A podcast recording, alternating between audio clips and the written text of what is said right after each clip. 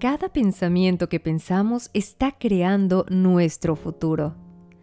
Palabras sabias de Luisa L. Hay, que quedan como anillo al dedo en el tema que abordaremos en este episodio. Y es que si fuéramos conscientes de que la palabra es tan poderosa que nos ayuda a manifestar nuestra realidad, seríamos mucho más cuidadosos cada que la pronunciamos. ¿Estás listo? Acompáñame hoy en el episodio número 6 de la temporada 2 de Encuentra tu voz. Comenzamos.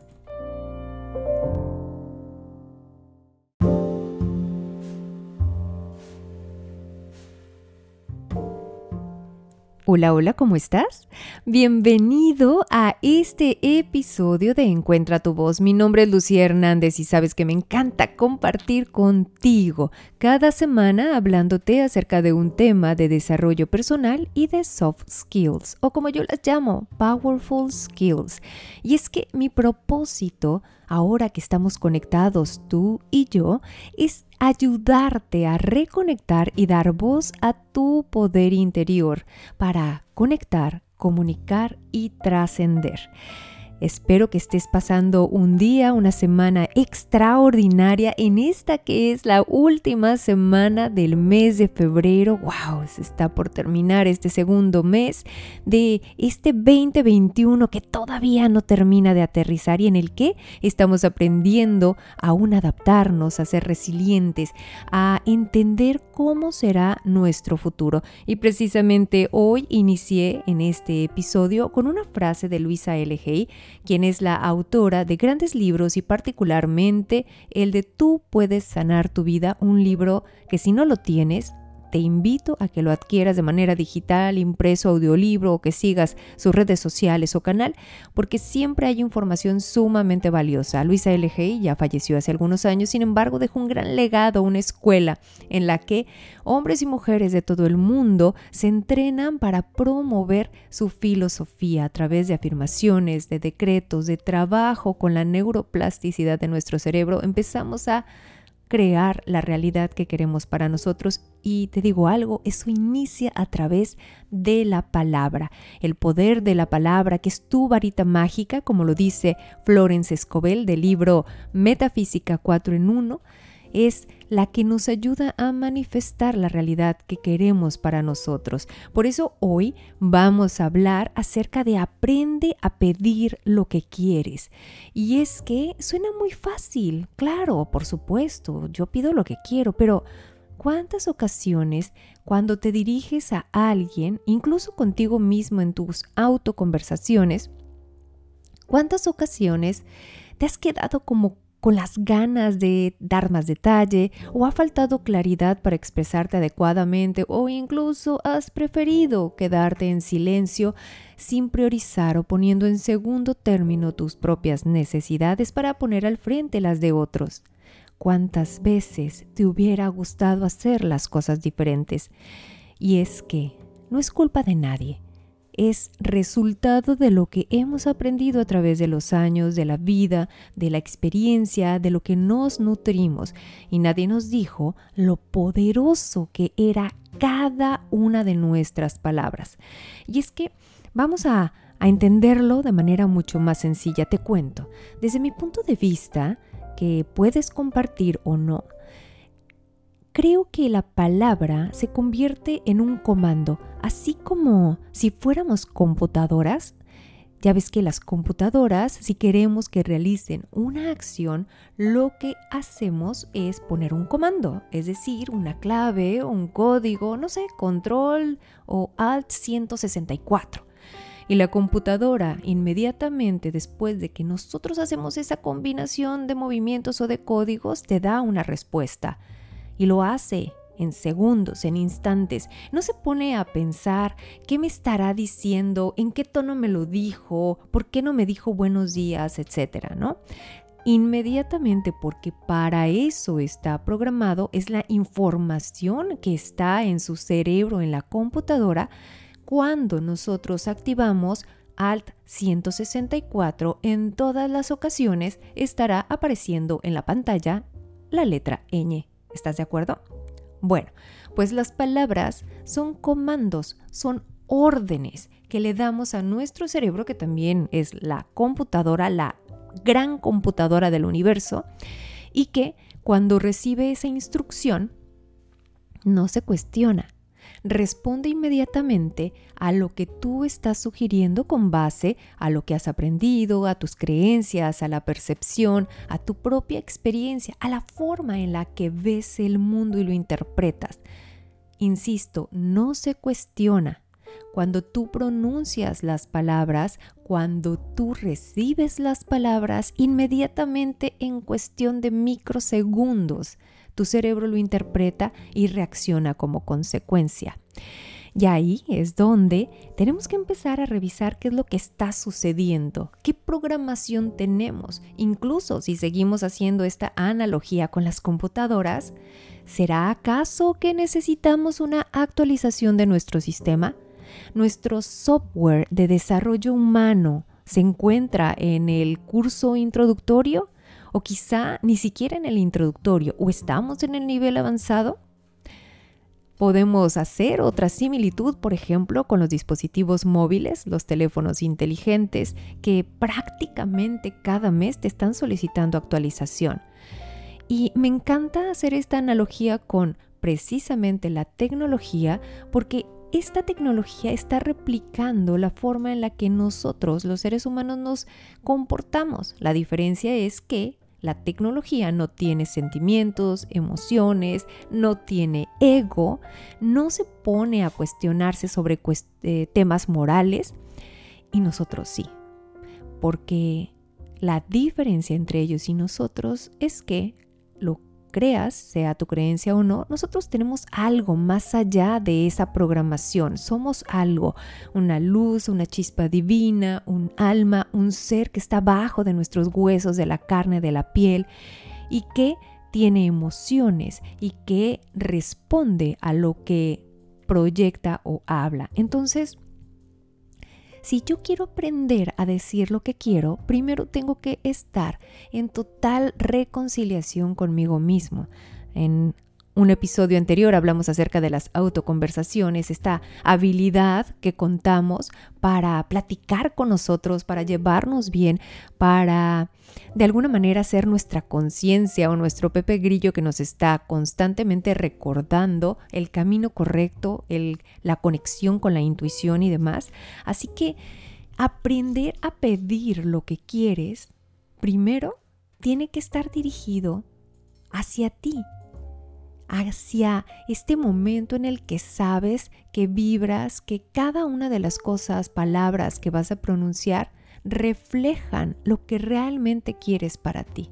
Si tú quieres conocer a una persona así en corto, en poco tiempo, tienes que practicar la observación consciente, la escucha activa y sobre todo estar atento a qué dice, cómo lo dice, y en qué momento lo dice. Sus palabras te dan muchos elementos para conocer cuáles son sus creencias, cómo percibe las cosas, cómo las interpreta. Y yo te pregunto a ti, ¿lo haces desde un papel de víctima, de un generador de conflicto, de alguien que no cree en sí mismo o lo haces en función de un juez? De pronto nosotros somos los jueces más implacables, o quizá lo haces desde una visión constructora, solucionadora, creativa, transformadora, que manifiesta.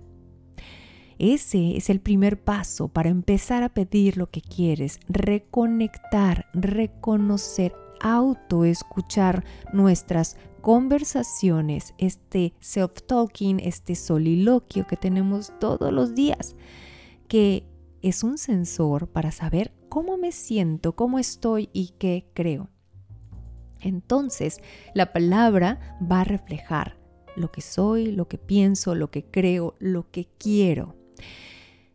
Y si tú quieres tener resultados, convertirte en un solucionador que tenga las respuestas que busca, hay que saber utilizar las palabras correctas. Además de hablar de decretos o afirmaciones, quizá no sea una palabra que vibre contigo, pero si eres más racional, si no te dejas conectar inmediatamente con esta parte espiritual, en donde la fe activa está trabajando, en donde no necesitas una comprobación tangible e inmediata para tomar acción, si lo que tú quieres es un razonamiento eh, más objetivo, más puntual, también hay elementos que te permiten aprender a pedir lo que quieres.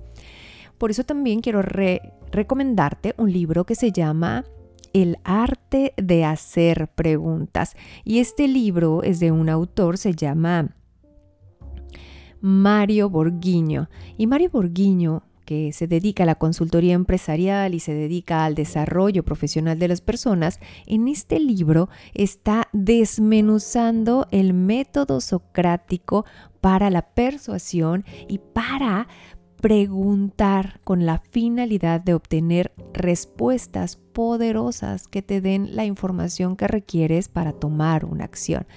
Entonces, si eres de las personas que racionaliza y que requiere evidencia tangible, ese puede ser otro camino para que tú empieces a formarte y a desarrollar esta habilidad, porque es una habilidad aprender a pedir lo que sí queremos. ¿Por qué hablo o hago énfasis de aprender a pedir lo que sí queremos? No es lo mismo expresar una idea vaga, en donde hay redundancia, en donde eh, confundes, en donde no eres directo en el momento en el que estás expresando. Y hay una gran diferencia cuando tienes total claridad. Para aprender a pedir lo que quieres, requieres tener claridad saber qué quieres y para qué lo quieres. Y ese trabajo no es tan sencillo. No se trata de una receta de uno, dos y tres. Se trata de un trabajo personal. En mi experiencia como docente universitaria e incluso en las asesorías que doy en los talleres y los entrenamientos que realizo, de pronto las personas te hacen preguntas y me encanta escuchar lo que dicen, cómo lo dicen, cuál es su intención y cómo lo expresan, porque en muchas ocasiones te das cuenta que no están siendo congruentes con todo su lenguaje corporal y con lo que te dicen. Y ellos se sorprenden cuando de pronto solo observando y escuchando con atención, les doy retroalimentación y les hablo acerca de algo de ellos que probablemente yo no sepa, muy probablemente yo no sepa. Y ellos me dicen, ¿cómo te diste cuenta de esto? ¿Cómo sabes esto? Debo decirte que no es magia, solo es atención plena, observación consciente y escucha activa. Algo que me he dado por practicar mucho últimamente y que la mayoría de los seres humanos ya no hacemos porque tenemos prisa, porque corremos, porque hay cosas más importantes que hacer que dedicar tiempo de calidad a cada una de nuestras acciones. Aprender a pedir lo que quieres implica ser responsable de lo que estoy creando a mi alrededor desde la toma de decisiones que hago todos los días, desde cómo me hablo a mí, desde cómo me relaciono con los demás y cómo empiezo a trabajar en el lenguaje intencional, este poder que tenemos de transformar nuestras palabras limitantes y convertirlas en palabras potencializadoras. Así que la tarea para esta semana el ejercicio práctico en el que tú puedes trabajar implica que primero te regales unos minutos para ti. Hace poco una amiga me decía, si no eres capaz de regalarte cinco minutos de calidad al menos para ti al día, entonces, ¿para quién estás viviendo? Esa es la primera voz que tenemos que empezar a escuchar, para poder pedir lo que queremos hay que saber escuchar lo que queremos. Entonces ese sería el primer paso, que te dediques unos minutos al día y escuches qué siente tu cuerpo, qué quiere tu cuerpo, tus emociones, tus palabras, tus pensamientos. A partir de ahí, procura hacer la práctica de tener claridad cada que te comuniques con las personas. ¿Qué quiero decirles? Y sé muy puntual y específico. No es lo mismo decir, por ejemplo, si vas a ir a reunirte con algunas personas para comer, bueno, pues vamos a comer algo rico, algo eh, que sea saludable y que las personas te den opciones y tú, en lugar de decir lo que realmente quieres, contestes, pues vamos a cualquier lugar, no hay problema. ¿Qué pasaría si dices, de las opciones que identifico, me encantaría acudir o probar esta opción en particular? Vamos, y estamos siendo muy, muy específico. Muchas, en muchas ocasiones, las personas prefieren evadir la comunicación directa, clara y concreta. Suponen que las otras personas van a obviarlo, van a leer nuestra mente o van a saber a qué nos referimos. No obviemos. Eso es un punto crítico en la comunicación. Si quieres algo, pídelo. No tengas miedo a pedir lo que quieres. ¿Qué es lo peor que puede pasar? Lo peor que puede pasar es que te digan que no. Y como decía otra amiga, el no ya lo tienes, así que vas por el sí.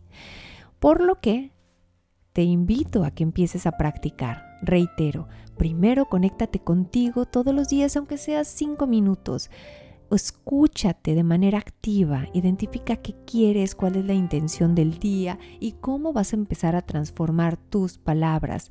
Después, cuando tú te estés comunicando o poniendo en contacto con más personas, escrito o hablado, piensa muy claramente qué quieres decirle y para qué. ¿Qué quieres lograr en esa persona? ¿Qué resultado esperas? Y en función de eso, piensa o construye palabras propositivas y potencializadoras. En lugar de problemas, habla de retos o desafíos. En lugar de complicación, habla de quizá facilidad, practicidad, rapidez.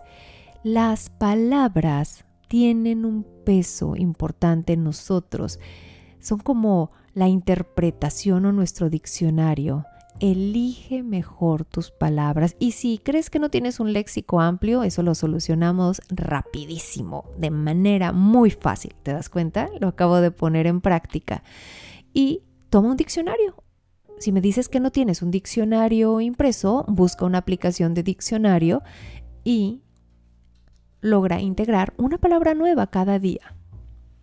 Entonces, de esta manera podrás enriquecer tu léxico, ponerlo en práctica, lee, busca palabras positivas. En Internet encontrarás palabras potencializadoras, lenguaje intencional, palabras poderosas y empieza a integrarlas en todos tus diálogos, primero en los internos y luego en tus diálogos externos.